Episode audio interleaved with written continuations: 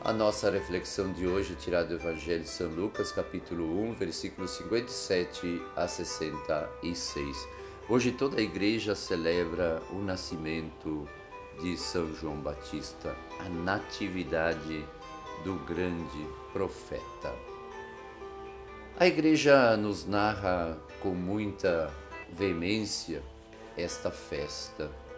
É o único santo, além da Virgem Maria, cujo nascimento é celebrado. Então nós celebramos um grande, o grande profeta entre o Novo e o Velho. É o fim do Antigo Testamento e o início do Novo Testamento.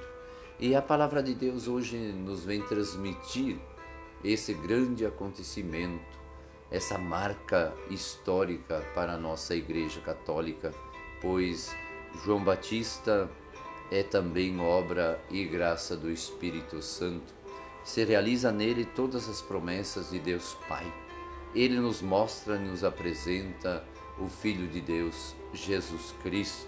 Eis o Cordeiro de Deus que tira o pecado do mundo.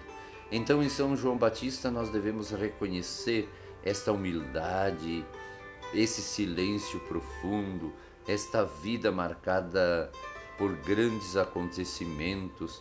Ele atraía multidões, ele reunia o povo, ele transmitia uma mensagem nova. Essa é a grande novidade. João Batista veio trazer esta grande novidade, veio nos mostrar o Cordeiro de Deus. Repito, eis o Cordeiro de Deus que tira o pecado do mundo. É ele ou nós temos que esperar outro? Então João Batista, ele nos abre o caminho das, para que a salvação chegue até nós, para que o Cristo chegue até nós, para que o Cristo seja aquele que anuncia que o reino está próximo, está no meio, está perto de nós. Devido ao significado é, da participação na história de João Batista, eu digo assim, o significado que ele tem para a história da salvação e a sua missão profética, ela continua ainda hoje nos ajudando. O evangelho que ele pregou, a boa notícia, é, o apresentar Jesus à humanidade tem um significado todo especial, pois ele nos mostra aonde nós podemos encontrar a salvação. Ele nos revela o rosto de Cristo e o rosto de Deus. Então, a promessa se cumpre em João Batista, nesse homem que tem uma vida no deserto, mas que também ele é capaz de transformar as realidades dos seres humanos daquela época. Ele desempenhou um papel importantíssimo na história da salvação.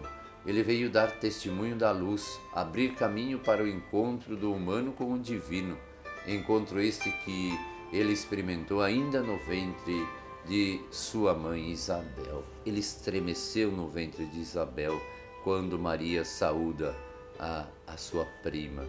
Então, João Batista, desde antes da concepção, ele já sente a presença de Jesus. Ele já percebe que alguém superior a ele iria nascer também. João Batista reconhece a grandeza do Cristo e eu não sou digno quando ele fala assim.